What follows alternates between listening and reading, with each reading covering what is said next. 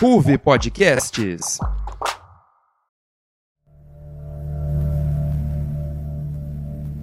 Tem alguns idiotas até hoje ficam em casa. Eu, por mim, botava esses vagabundos todos na cadeia. Começando no SL. Pesava sete arrombos. Até do voto, você não vai mudar nada nesse país. O cão é muito bem articulado.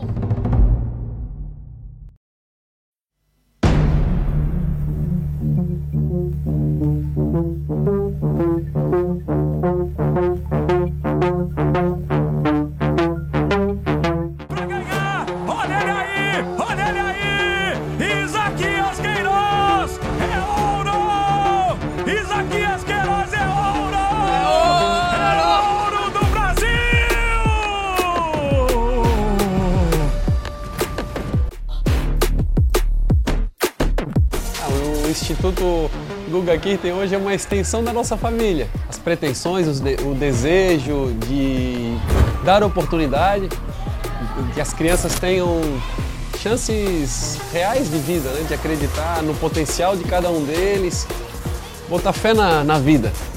Esse é o principal objetivo do, do Instituto.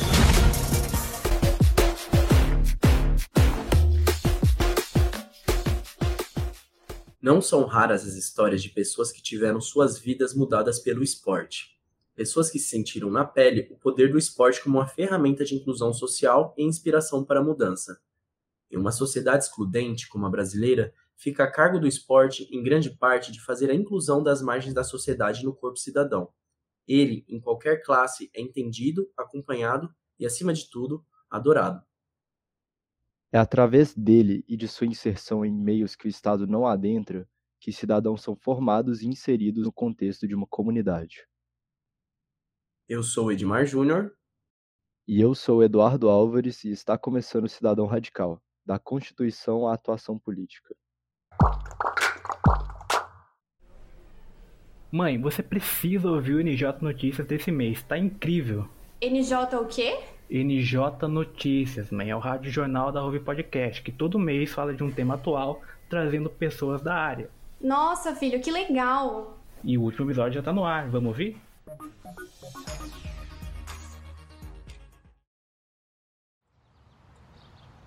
E aí, cara, quanto tempo? Fala, irmão, qual é a boa? Ficou sabendo que o Marcos vai jogar basquete no time do Brasil? Nossa, sério? Eu fico me perguntando como será que é ser um atleta? Nossa, eu também, mano. Mas ouvindo você falar, eu tava aqui pensando. Você já ouviu o podcast Nas Linhas do Esporte? Não. Eu tô descobrindo muita coisa sobre esporte e é legal que eles não falam sobre análise técnica como a maioria. Nossa, que da hora, irmão. Vou ter que ouvir.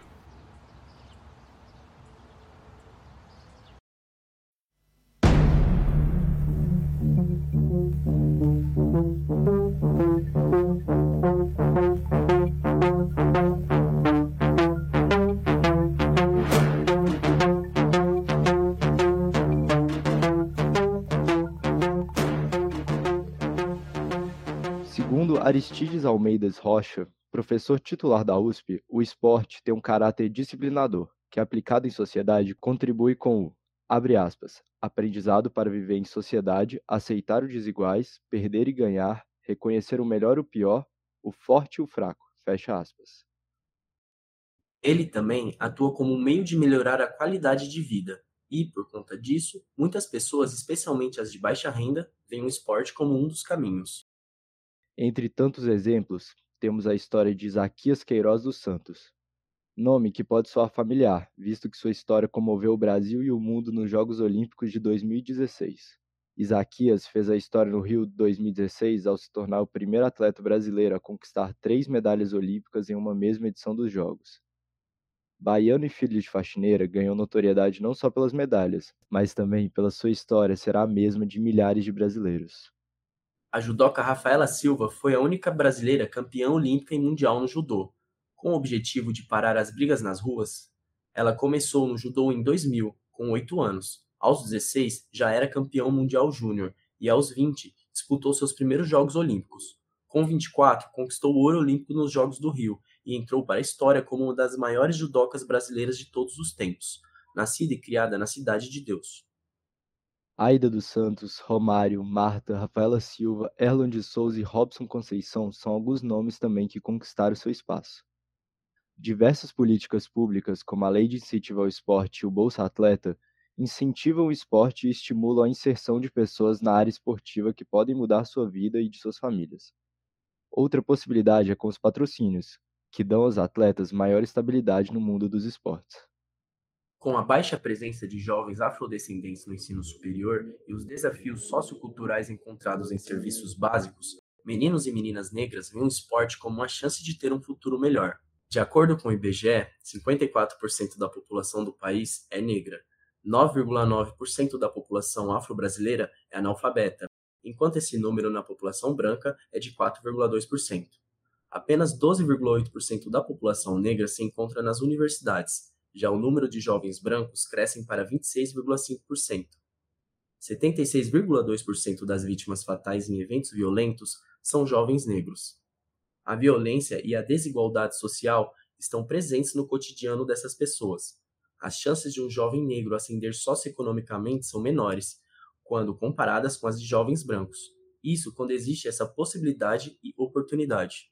Uma criança assistindo televisão em casa, ao ver que mais da metade dos jogadores de futebol de um time de seu país são negras, como foi no caso da Copa de 2018, onde 14 dos 23 atletas convocados para a seleção brasileira eram negros, vê que o esporte é sim um símbolo de ascensão social.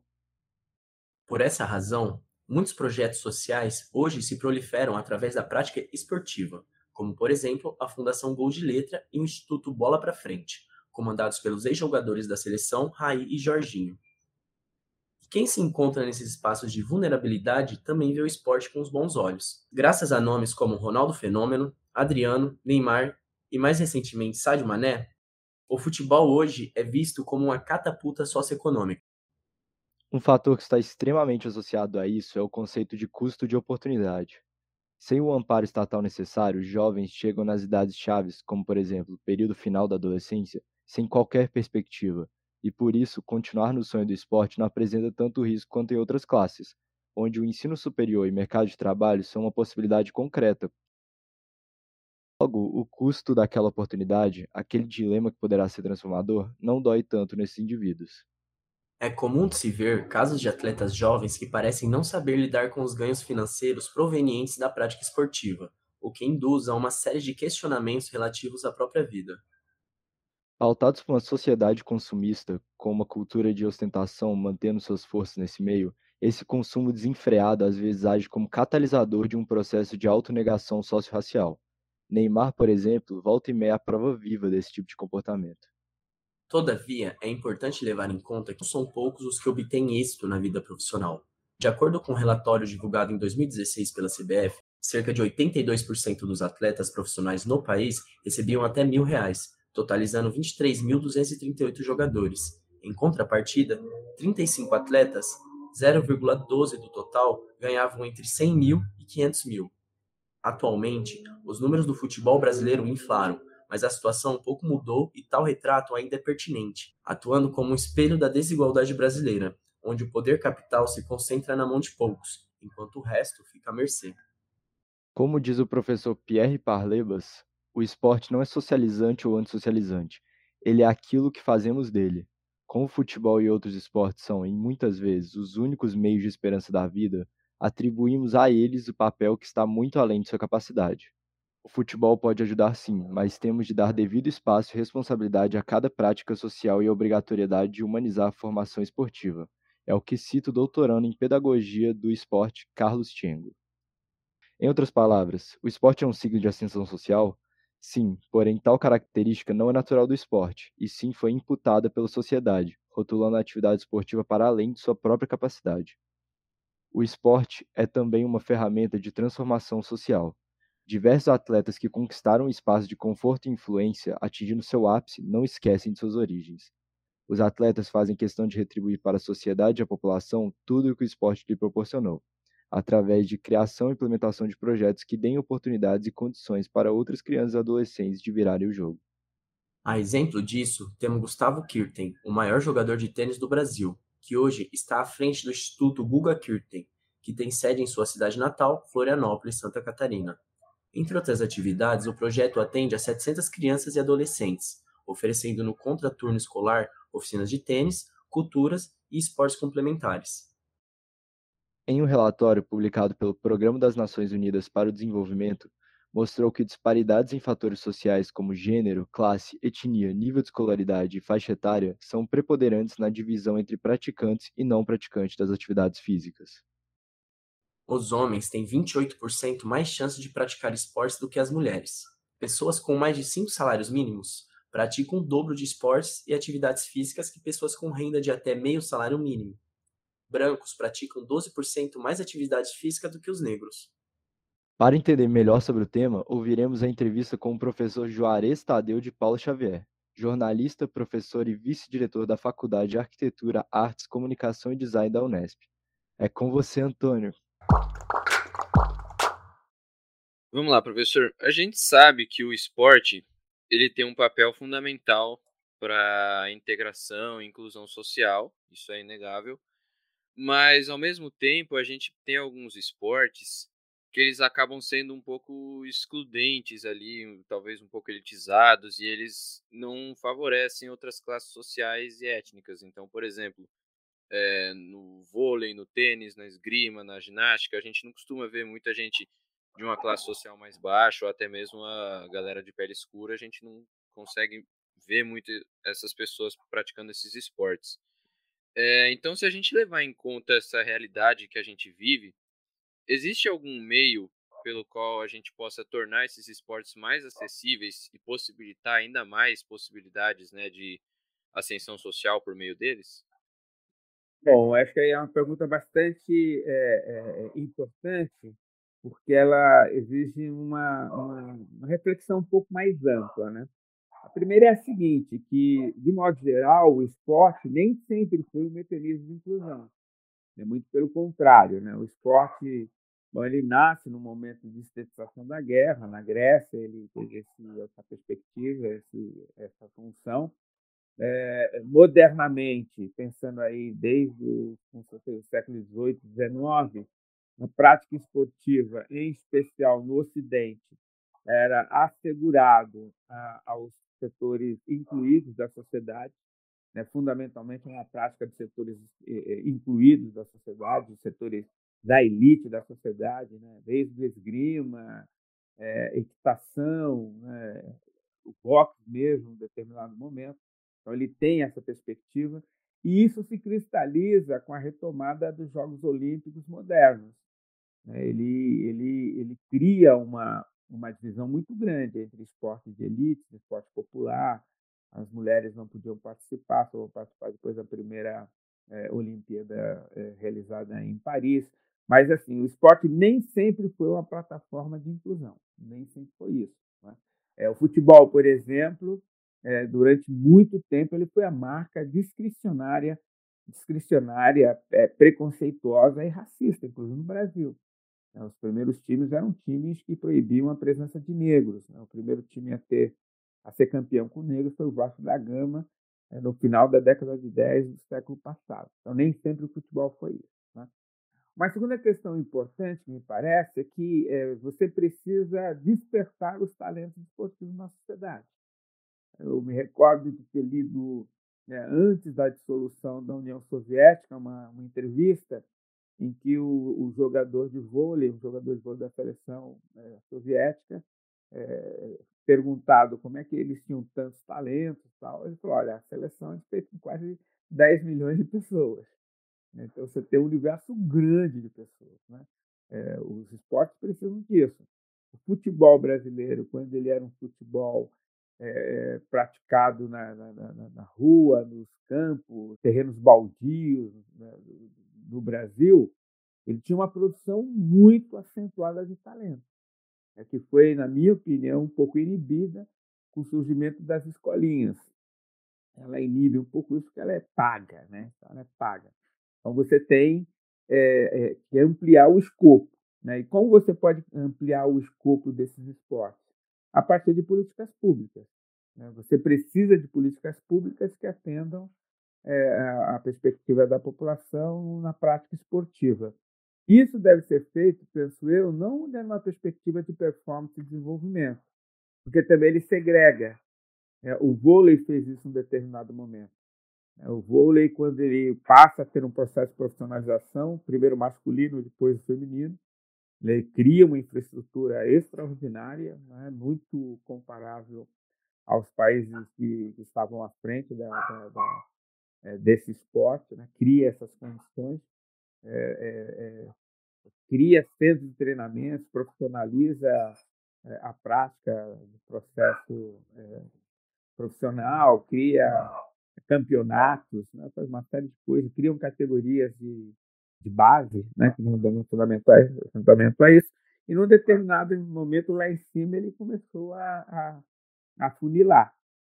É só mais recentemente que ele ampliou o escopo das pessoas. Então, é necessário ter política pública ampla que permita o acesso. Então, a chave fundamental, na nossa opinião, é essa: é ter uma política pública que leva em consideração a importância do esporte como parte da formação cidadã, ela não está isolada desse processo, é, dentro de uma, de uma perspectiva de assegurar, em especial, os setores mais empobrecidos dessa prática esportiva, é, no nível exigido por essa prática esportiva. É, o Brasil é tão desigual, tão profundamente segregado, que você corre o risco de criar castas esportivas, né, como você tem no futebol.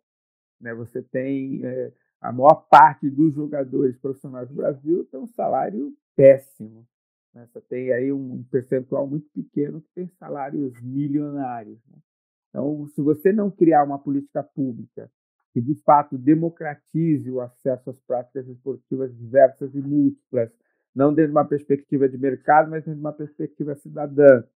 Se você não cria condições para que as pessoas incorporem a sua ação política cidadã, prática esportiva, né, muito dificilmente você vai superar a situação que nós temos hoje no Brasil.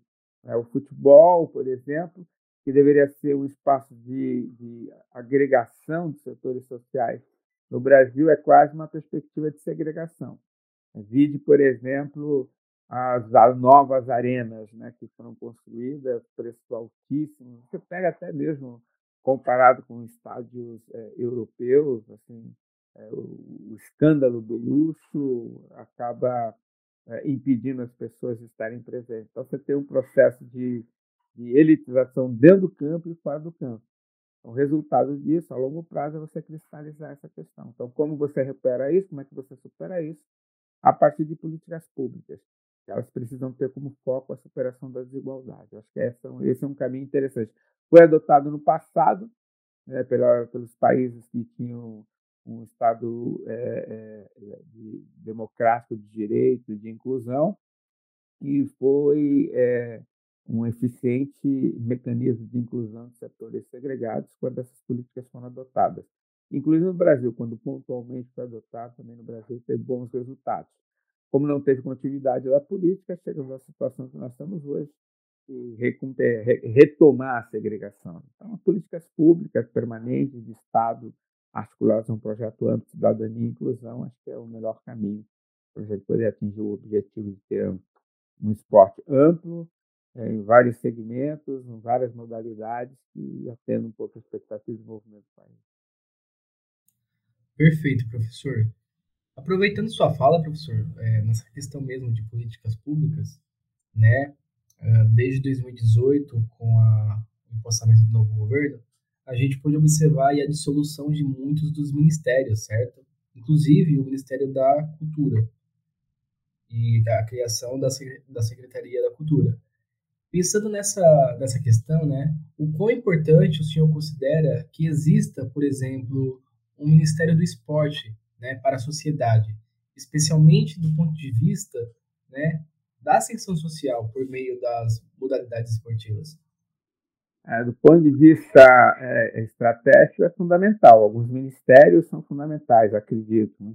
Educação, saúde, economia, um de emprego, de superação, desenvolvimento da segregação social, é, dos direitos das mulheres, dos negros, das populações indígenas. Dada a realidade do Brasil, você precisa ter alguns ministérios que, que vão é, focar políticas específicas nesses campos mas vinculados a um projeto político de Estado. Essa é a questão central. Nós temos que ter políticas públicas é, cristalizadas nos ministérios, mas são políticas públicas de Estado e não de governo. E não de governo como nós temos visto no Brasil nos últimos anos.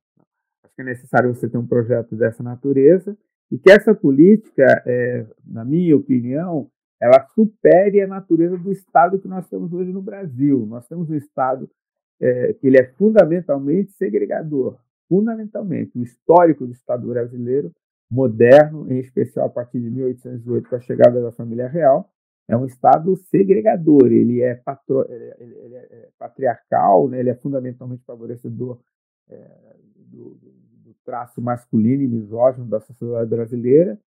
Ele é capitalista segregador, né? como lógica de mercado, de, uma lógica do mercado sobrepondo a lógica da cidadania, e ele é supremacista racial branco. O Estado brasileiro é isso. Né? É, atualmente, você tem um Estado que tem a mesma configuração do governo, que tem a mesma configuração do Estado. Aí fica muito mais complicado.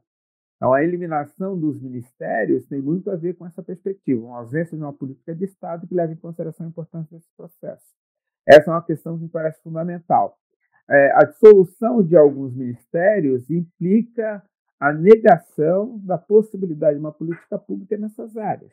Né? E isso é muito sério. Quando você elimina, por exemplo, o Ministério da Cultura, você deixa de ter a cultura como fator fundamental, inclusive desenvolvimento econômico e social, como tem sido utilizado em outras partes do mundo. A cultura tem possibilidades, potencialidades extraordinárias. E o esporte também. Né? O esporte também. É, entretanto, há uma jogada nisso. Quando você tira uma pasta de prioridade dessa ação, é, essa, essa área ela acaba sendo é, mais vulnerável a manipulações e ações é, é, é, é fraudulentas, né? porque você não tem uma política pública definida publicamente, acompanhada publicamente. Então, isso abre espaço para que você possa criar mecanismos fraudulentos, mecanismos de corrupção, é, favorecer determinados grupos de acordo com seus interesses políticos e assim sucessivamente. Você vê isso no esporte hoje, por exemplo. Todos os times que têm uma política pública, é, pública no sentido de tornar pública, né, de adesão a, a, esse projeto em curso no Brasil, estão sendo beneficiados. Né? É, o presidente do Flamengo, por exemplo, chegou a ser convidado para ser presidente da Petrobras, né? quer dizer, uma da, da, da mais rica é, é, é, empresa nacional brasileira. Né? É, é, esse alinhamento entre esporte ele é muito favorecido quando você não tem uma área específica para poder acompanhá-lo. Então, houve uma intencionalidade, na nossa opinião, de fazer com que isso acontecesse. Você não tem um Ministério do Esporte, permite essa ação muito mais clientelística. Né? Essa é uma, é uma realidade que me parece bastante concreta, particularmente no Brasil onde você tem confederações e federações esportivas que não tem nenhum traço de democracia, nenhum traço de é, é, é, transparência administrativa, nenhum traço de política pública responsável. Né? haja visto o que aconteceu na, na CBF. Né? Um, um, um, assediador à frente do, do, uma das mais poderosas associações esportivas do mundo, né? não só do Brasil, do mundo. Né? Então, isso favorece esse tipo de ação, esse tipo de, de mecanismo, cristaliza um certo modelo. É, eu acho que seria importantíssimo ter um Ministério do Esporte para dar transparência à diversidade das práticas esportivas, para que você não permita é, práticas fraudulentas, corruptivas, como a gente tem assistido. Eu acho que a participação do Brasil nas Olimpíadas né, mostra um pouco isso. É, é, você tem a manifestação de alguns esportes que não foram propriamente beneficiados pela política pública, né, foram beneficiados por outros fatores é, que tiveram uma presença pequena da política pública. É, o skate, por exemplo, nunca foi um, um projeto político articulado, por mais iniciativas de alguns governos municipais e estaduais é, que, foi criando condições para que você chegasse a essa performance. Né? É, o surf, por exemplo, né? é, é, é, há uma, uma, uma, profissionalização do surf nos últimos 20, 30 anos que propiciou o que nós vimos no Brasil. Né? Não foi uma política pública direcionada. Tal. A vela assim, é um esporte de gente que tem grana. A gente tem grana. Né? O Brasil no futebol ganha por conta de uma vergonha, na minha opinião, de jogar, colocar jogadores profissionais com jogadores de formação de outros países. Pega a final entre o Brasil e a Alemanha, né, quando o Brasil é, é, consegue sair da fileira, né, você tem um time de profissionais do Brasil e de meninos na Alemanha. Tal. Então, a ausência dessa política vai criando essas condições, essas possibilidades. Eu sou favorável a ter um ministério, que esse ministério atenda à perspectiva universal de acesso ao esporte como política pública, que ele crie equipamentos, que ele crie orientações, que tenham ações juntas aos cursos de formação de educação física, é, é, é, capilharizado pelo Brasil afora, que façam parte de um projeto de cidadania e inclusão, e que a partir daí cria condições para que esses esportes possam ter a visibilidade e a projeção necessária, sejam olímpicos ou não. Mas eu acho que a lógica fundamental disso é a transparência, política pública de governo e interesse público e não mercadológico que possa assegurar a participação de jovens é, numa formação permanente de esporte. Né? Outros países fizeram isso com bom sucesso. Você pega os Estados Unidos, por exemplo, né? tem uma política é, que, que vai é, escolhendo, selecionando, reconhece o talento, é, e aí você vai tendo condições, pelo menos, é, permitir um acesso mais igualitário. Por exemplo, desde que as, as ligas nos Estados Unidos, as ligas nacionais, né, basquete, futebol americano, é, beisebol, é, rock, né? desde que elas começaram a ser mais diversas, a de rock é menos diversa ainda, mas as outras têm mais presença de negros, latinos, né, asiáticos, né, é, pessoas que eram discriminadas antes do, do período é, dos direitos civis, nos anos 60, é, essas ligas, mesmo num país abertamente discriminador, discriminador, racista, elas vão ter a presença desses grupos. Né? O basquete, por exemplo, enfim, estado que o basquete dos Estados Unidos tem a população negra, né? É, é, que durante um tempo até eles tentaram embranquecer o basquete nos Estados Unidos com o colapso da, dos países do leste europeu. Né? Eles começaram a contratar jogadores é, brancos europeus para poder reduzir a presença dos negros. O resultado foi pífio. O resultado foi pífio, né? É, com toda a brutalidade que sofrem os cubanos, os latinos, o, o beisebol não pode prescindir é, de jogadores que vêm da, da, de Cuba, da, de Costa Rica, né, onde esse esporte ele é bastante importante. Então, quando você tem um mecanismo, uma política que seja capaz de oferecer uma diversidade esportiva para jovens, você tem mais possibilidade de ter uma política né, inclusiva e permite uma maior mobilidade vertical. Né? A gente tem visto isso. Então, política pública é fundamental. Perfeito, professor. Muito boa resposta. E aproveitando também sobre essa questão de políticas públicas, né, de poder incentivar mais essa prática do esporte, eu vou falar um pouco agora também sobre essa questão do que nós temos do Bolsa Atleta, né? Então, eu queria que o senhor pudesse falar um pouco sobre isso e se você acha que maiores investimentos para esse programa do Bolsa Atleta ou programas parecidos assim, se poderiam colaborar mais com a para a inclusão, né, de atletas de, de baixa renda e qual que é a você já falou um pouco sobre isso, né, mas da importância desse tipo de, de política, né, para poder incentivar ainda mais os atletas a, a poderem almejar coisas maiores, né, dentro do, do esporte. Sim, sem dúvida. É, essa é uma política pública. Ela é necessária, né? É, você pega hoje, por exemplo, né, insisto nessa ideia, uma sociedade tão desigual e dividida como a brasileira, nem todos os talentos possam, possam dedicar, podem se dedicar ao esporte. Né? Você pega, por exemplo, é, as dificuldades que os, que os atletas têm mostrado quando não são esportes de elite, quando não têm recursos, o que eles fazem para poder chegar a uma competição internacional. Né? O, o, o, atleta de arremesso de peso do Brasil, por exemplo, que ficou é, entre os primeiros colocados na, na, nas Olimpíadas e agora foi primeiro lugar no Campeonato Mundial, o cara treina no terreno baldio. Né? Não tem, não tem todas as, tecno, as tecnicidades e tecnologias que, que os outros atletas têm. Então, isso mostra o descaso brutal que você tem em relação a isso. Então, você tem, acho, uma política mais, pública mais direcionada é, é, no futebol, no vôlei, né, pela, pelas as conquistas recentes internacional que esse esporte acabou tendo, mas o atletismo, por exemplo, é um vazio. É, é, o Brasil pode ter um grande potencial em atletismo, tem histórico para isso, né? Ademar Ferreira da Silva, por exemplo, uma grande referência é, no esporte. Tem até uma coisa interessante que mostra isso, né? É quando o Ademar volta das Olimpíadas, era funcionário público, ele é demitido do serviço público por ausência no trabalho. Então, é, pelo então, prefeito Jânio Quadros. Né? Então, isso mostra é, o total abandono de algumas áreas importantes, como, por exemplo, é, é, o atletismo. Né?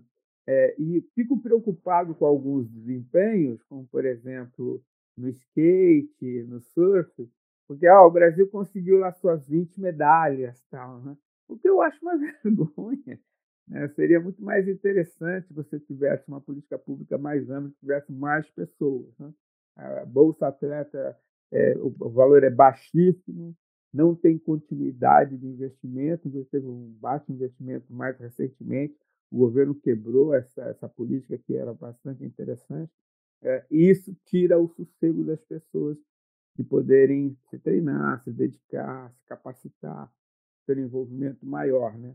É, a, a, ponto, por exemplo, de um, de um atleta ranqueado preferir ir para um, um, programa é, é, de reality show para tentar ganhar uma grana do que manter seu, seu treinamento permanente. Tal.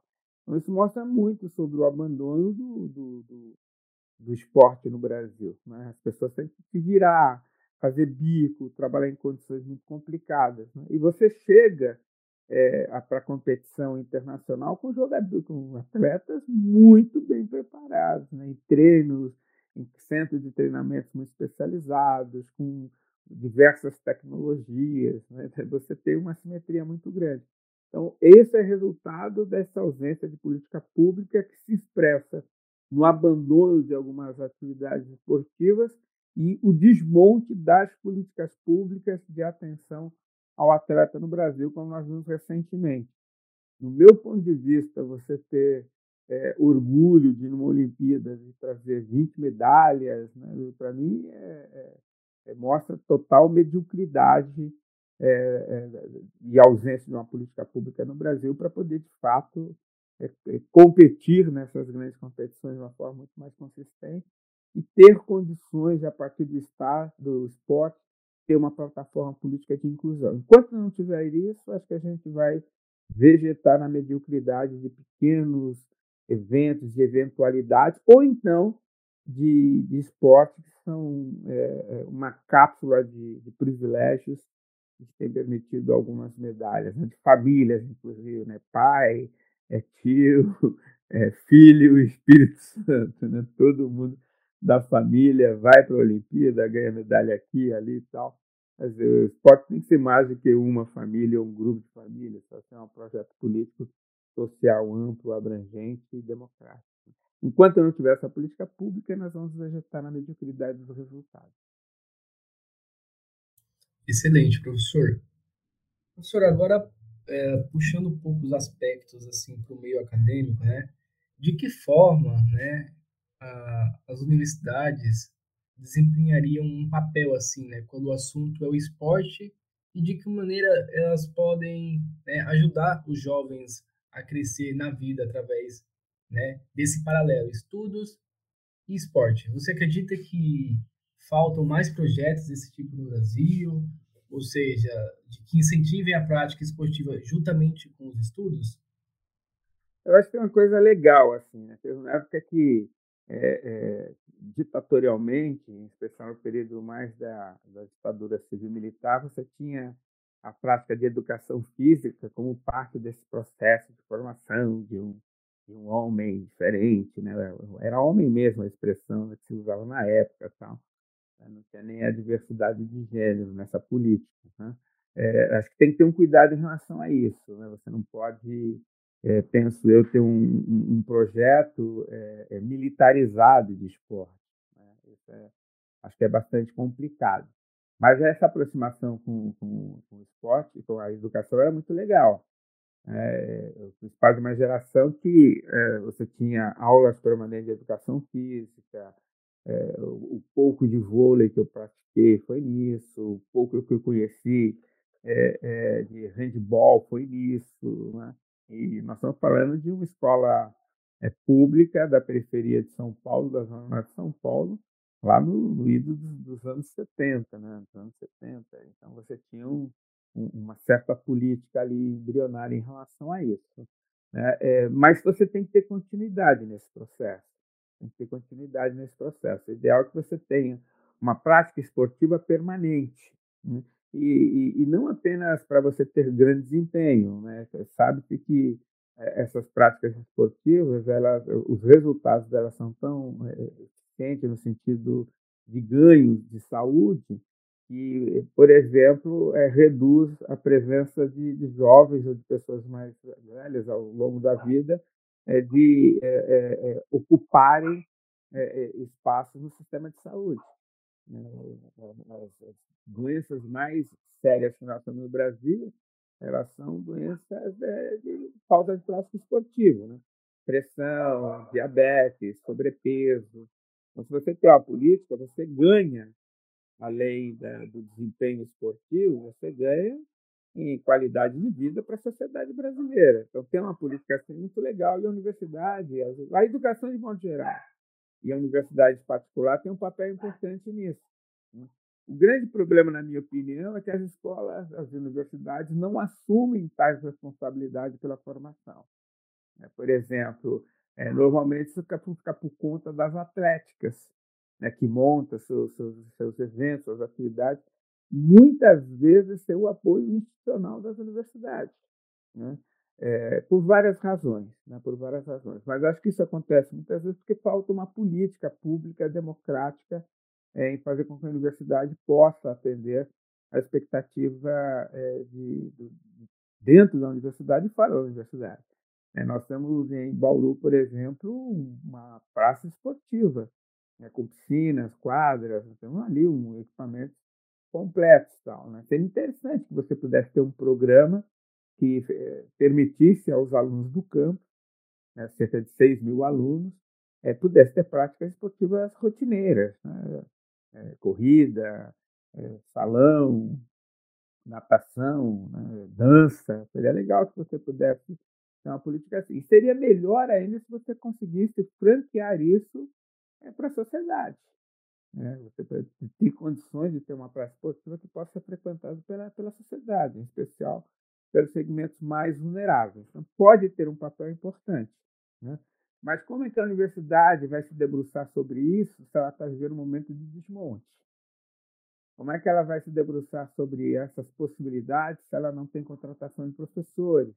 Se a sua infraestrutura está sucateando-se rapidamente, se você não tem uma política de incentivo à inovação no ensino, na pesquisa, na extensão, na gestão. Então, é muito complicado isso. Né? É, a, a educação tem um papel importante, é preciso destacar isso, mas é necessário é, observar que ela não faz isso sozinho, né? sozinha, sem uma política pública direcionada nessa né, para essa ação. Né? É, tem importância, tem um papel importante, poderia desenvolver um papel muito mais importante, muito mais interessante na construção da cidadania, mas em função dos desmontes permanentes da educação no geral, da universidade, da pesquisa e de extensão na universidade pública em especial, ela acaba é, não tendo é, as condições necessárias para poder cumprir essa função. Ela tem o seu potencial reduzido em função do reduzido interesse do Estado e atualmente do governo brasileiro em desenvolver essa área de atividade de construção da cidadania e superação da desigualdade.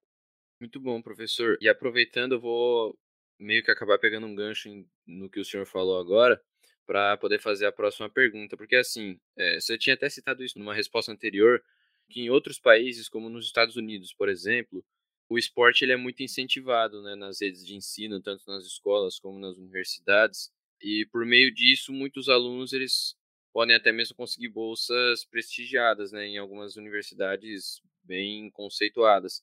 É, então eu queria que o senhor dissesse assim como que você vê esse tipo de iniciativa e se você acha que o Brasil um dia pode adotar é, algo semelhante a isso. É, e não apenas na universidade, né? nos colégios também, os colégios já são disputados a tapa, né? É, é, muito interessante. Os atletas de ponta né, são disputados assim com bastante agressividade. Né? Eu gosto dessa ideia é, e não precisa necessariamente ter um modelo único, um modelo só do mercado. É, nós temos nos Estados Unidos essa política, mas ela visa o cara chegar lá na, na liga, né? É, nas grandes ligas dos Estados Unidos. Esse é o objetivo. Né? É, normalmente, muito cedo, ele já tem um agente que vai tentando lidar com isso. É, e tem um fator importante nas escolas, tanto nos colégios como na universidade. Quanto mais prestígio esportivo tem, mais eles conseguem arrecadar é, dinheiro com os egressos. Né? Então, tem, tem, tem, uma estratégia política de captação de recursos. Esse é um modelo. É um modelo. É, em outros países, como, por exemplo, na época dos países é, socialistas, a prática do esporte tinha outros objetivos. Alguns estavam fortemente vinculados à questão da cidadania. Então, as pessoas que estão diretamente envolvidas numa atividade esportiva já tinham é, é, é, acesso a uma educação é, de, de, de, qualidade, iam para as Olimpíadas, e aí tinha uma disputa muito forte, não necessariamente bancada pelo, pelo mercado. Né? Um dos grandes boxeadores cubanos, que é Stephenson, né?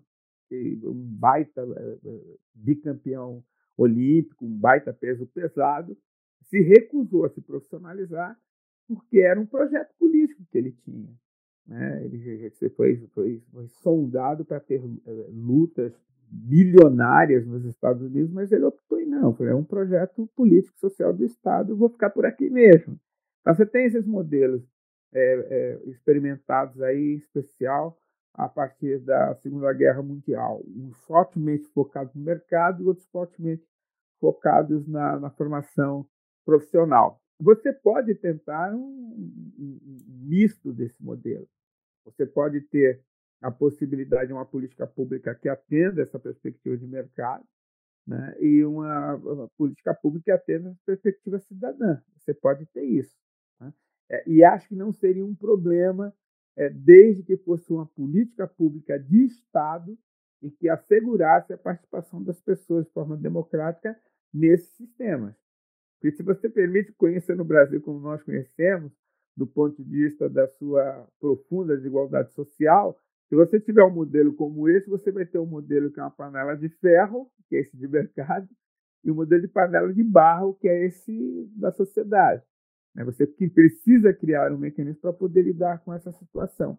Acho que é possível você ter um modelo é, que atenda às expectativas do país, desde que Insisto nessa tese. Haja uma política pública que compreenda o papel do esporte na construção e na solidificação da cidadania e na superação da desigualdade. Né? Porque sem essa política pública, é, não vejo a possibilidade de você né, ter êxitos no Brasil em função do histórico do Brasil.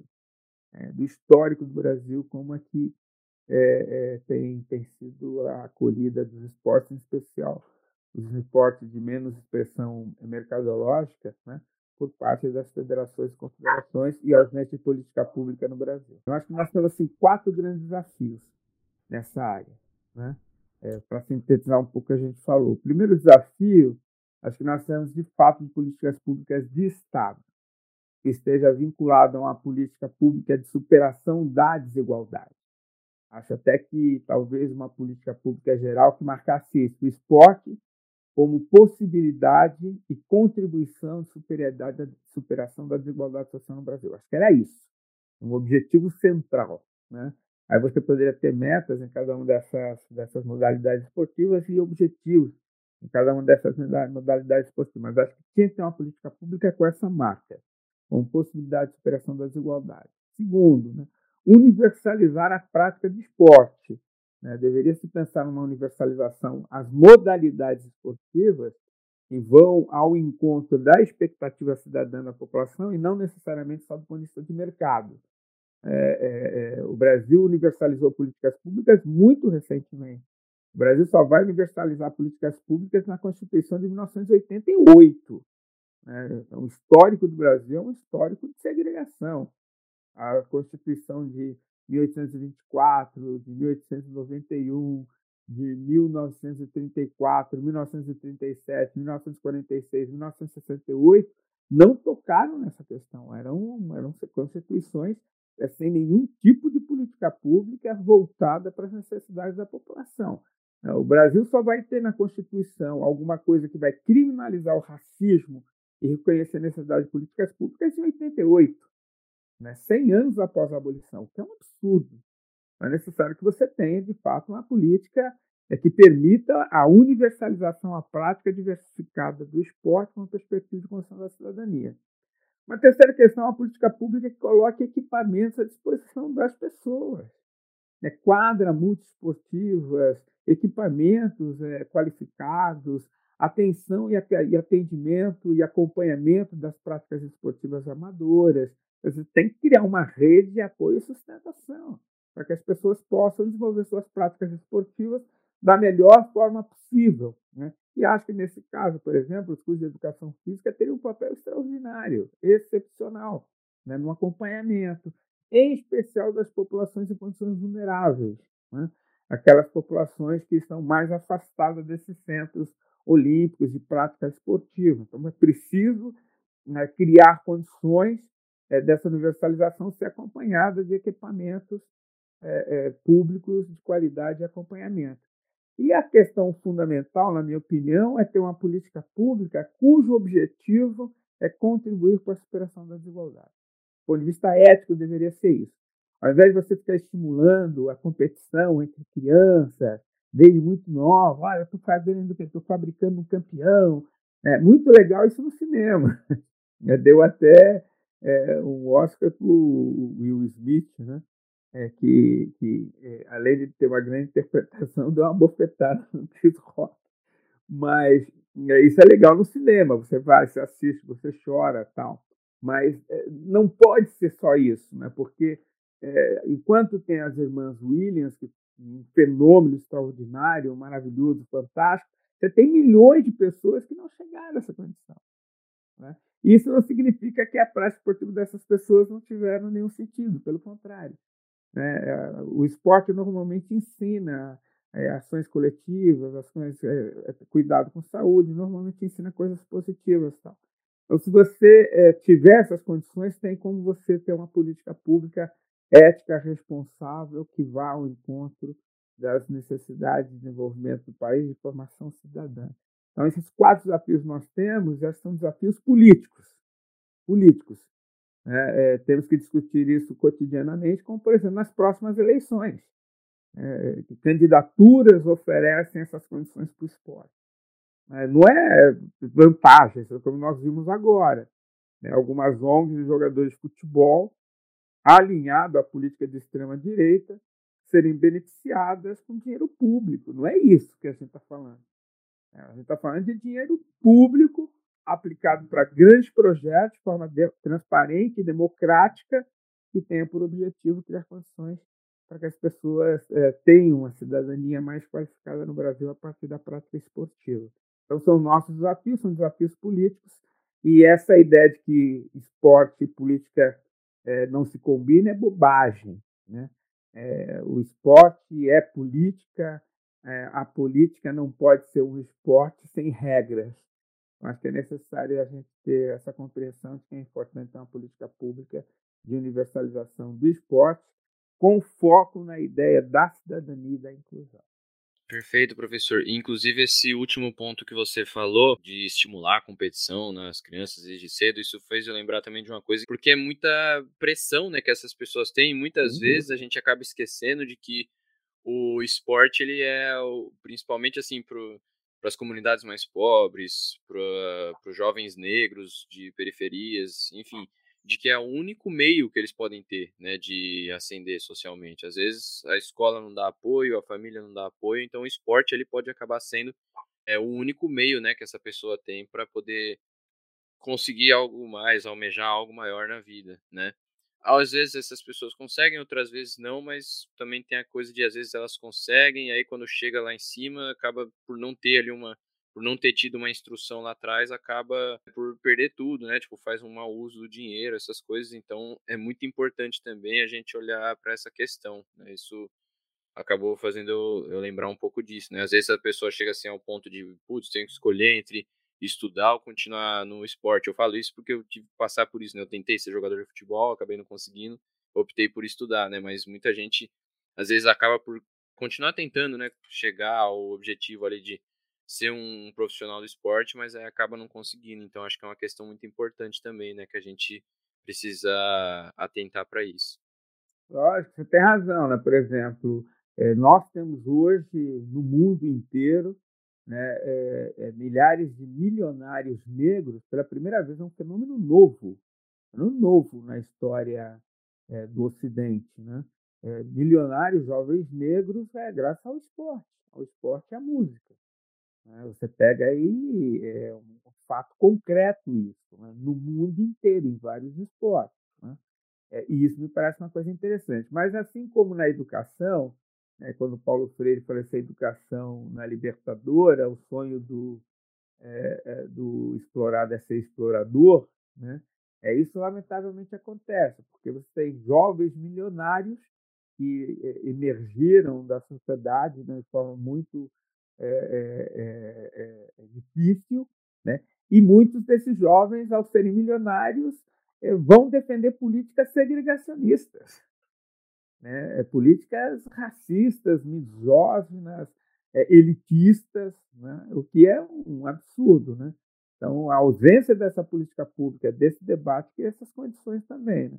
Esses jogadores que foram beneficiados aí por essa política distorcida do governo apoiam esse governo, apoiam ações desse governo.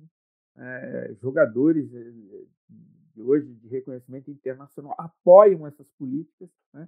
É, é, é, e apoiam a violência contra as comunidades na qual eles nasceram né, lá atrás. Né? Então, acho que essa é uma questão fundamental. A política pública é importante. Né? Da mesma forma que Paulo Freire disse, né? onde a educação não é libertária, o sonho do oprimido é ser opressor, a mesma lógica pode se aplicar ao esporte, onde você não tem uma política pública democrática cidadã no esporte, né? O sonho do oprimido é ser opressor. Então, assim, acho que foi muito bem observado essa sua, sua perspectiva. Né? Por isso, você tem que ter opções para além do mercado. Né? E talvez a cidadania seja o lugar onde essas possibilidades possam convergir. Isso mesmo. Dene, quer acrescentar algo? Não só queria agradecer mais uma vez ao professor Juarez, né, por trazer tantas contribuições tão relevantes nessa intersecção né, da ascensão social e esporte, que é um assunto muito fundamental para a gente colocar em debate essas questões né, que são tão corriqueiras, né, a gente observa aí no dia a dia uh, né, uh, muitas questões relacionadas e que muitas das vezes as pessoas não têm oportunidade de parar para refletir a respeito desses aspectos né, que tanto influenciam no esporte, na, nas categorias sociais, né, de ascensão, de evolução, de progresso. Então, muito obrigado, professor. E é basicamente isso que eu teria a dizer mesmo, a acrescentar. Eu que agradeço e parabéns aí pela iniciativa eh, da, da entrevista, do debate e do projeto. Forte abraço aí para vocês. Forte abraço, professor. Muito obrigado pelo seu tempo. Foi um papo excepcional. Espero que a gente possa conversar mais vezes também agora com o presencial. Com certeza, estou à disposição. Nossa, a gente trabalha com a sala aberta lá, é só chegar a gente vai conversando, tá bom? É isso aí. Muito obrigado, viu, professor? Legal, professor. Um abraço, boa sorte. Um abraço.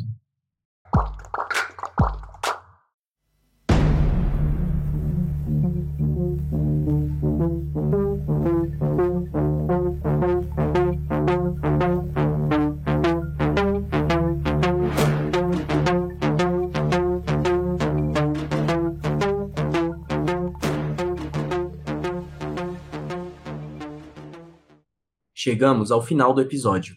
Gostaríamos de agradecer ao professor Juarez Tadeu de Paula Xavier por aceitar nosso convite e também nosso muito obrigado a você que nos acompanhou até aqui. Acompanhe as nossas outras publicações pelo Spotify e pelas redes sociais do projeto. É só procurar Ruve Podcast no Facebook e arroba Ruve Bauru no Instagram. Aproveita e deixa lá um comentário com sugestões e feedbacks para o cidadão radical. Ruve Podcasts. Esse é um programa do Núcleo de Jornalismo da Ruve Podcasts, em parceria com o Núcleo de Esportes. Reportagem por Lucas Lima, Edmar Júnior, Beatriz Quintino e Luiz Coelho. Locução por Edmar Júnior e Eduardo Aures. Entrevista por Denison do Carmo, Antônio Vinícius e Priscila Campolim. Edição de som por Sabrina Ferreira e Henrico Novaes. Roteiro por Luiz de Paula e Guilherme Veiga. Produção por Luiz de Paula e Guilherme Veiga. Edição geral por Antônio Vinícius e Heitor Conde.